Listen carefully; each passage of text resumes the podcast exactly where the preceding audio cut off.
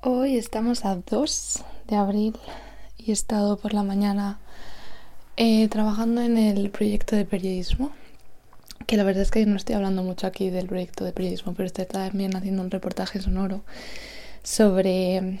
Bueno, al principio era sobre calderas, luego sobre modelos de convivencia alternativos y ahora es lo quiero centrar como en el lado humano de mmm, qué necesidades eh, no están cubiertas en algunas personas o en todas las personas en el modelo tradicional que tenemos en la ciudad y qué, qué es lo que hace a una persona buscar otras formas alternativas de convivencia, ¿no?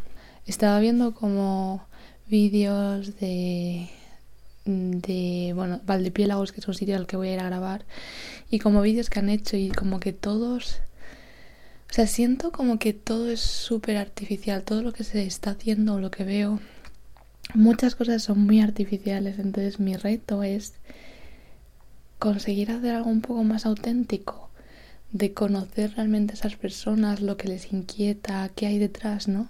¿Qué es lo que hace que, que decidan eh, tomar ese cambio de vida y empezar un modelo de vida así? Y la verdad es que siento que lo puedo conseguir del grado de profundidad que se crea cuando estás solo tú con el micro y la otra persona, no hay una cámara de por medio, no hay que aparentar ser algo que no eres, es tu voz y lo que tú eres.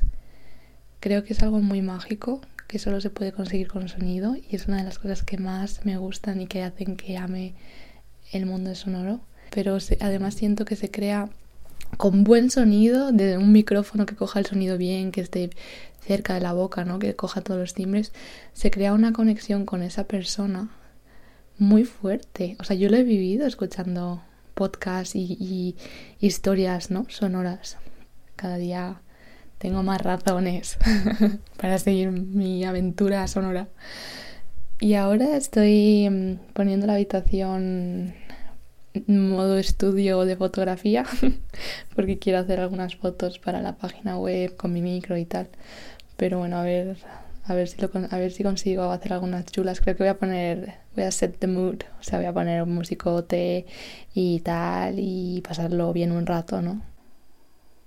Estoy súper emocionada porque he hecho la sesión de fotos y entre muchas fotos alguna ha salido bien y de las que ha salido bien una eh, he usado Photoshop para hacer como eh, que parte del micro no sea quitarle el fondo aparte del micro y entonces lo he puesto en la web y queda súper guay. Estoy... Estoy súper cansada. Ay, no sé. No sé si he hecho tantas cosas hoy, pero he acabado agotada. Y todo. Y también he estado un montón de tiempo leyendo el libro de Make Noise. Y hoy he estado leyendo sobre, bueno, he terminado el capítulo de cómo estructurar la narración. es que, perdón, estoy súper cansada.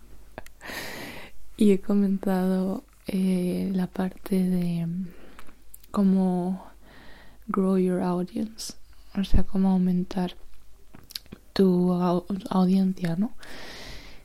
Y, pero yo creo que eso es como cuando ya tienes algo de audiencia y quieren empezar a aumentarla, pero es que yo de momento estoy en la fase de creación, así que esa parte todavía no me toca, o sea, yo que sé, creo que es algo que me tengo que centrar una vez ya tenga algo que poder ofrecer a mi audiencia.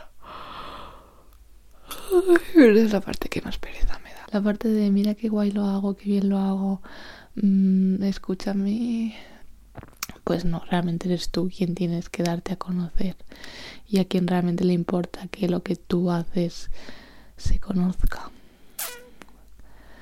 Así que bueno, ya me centraré en eso cuando llegue el momento. Por ahora voy a dormir que estoy agotada.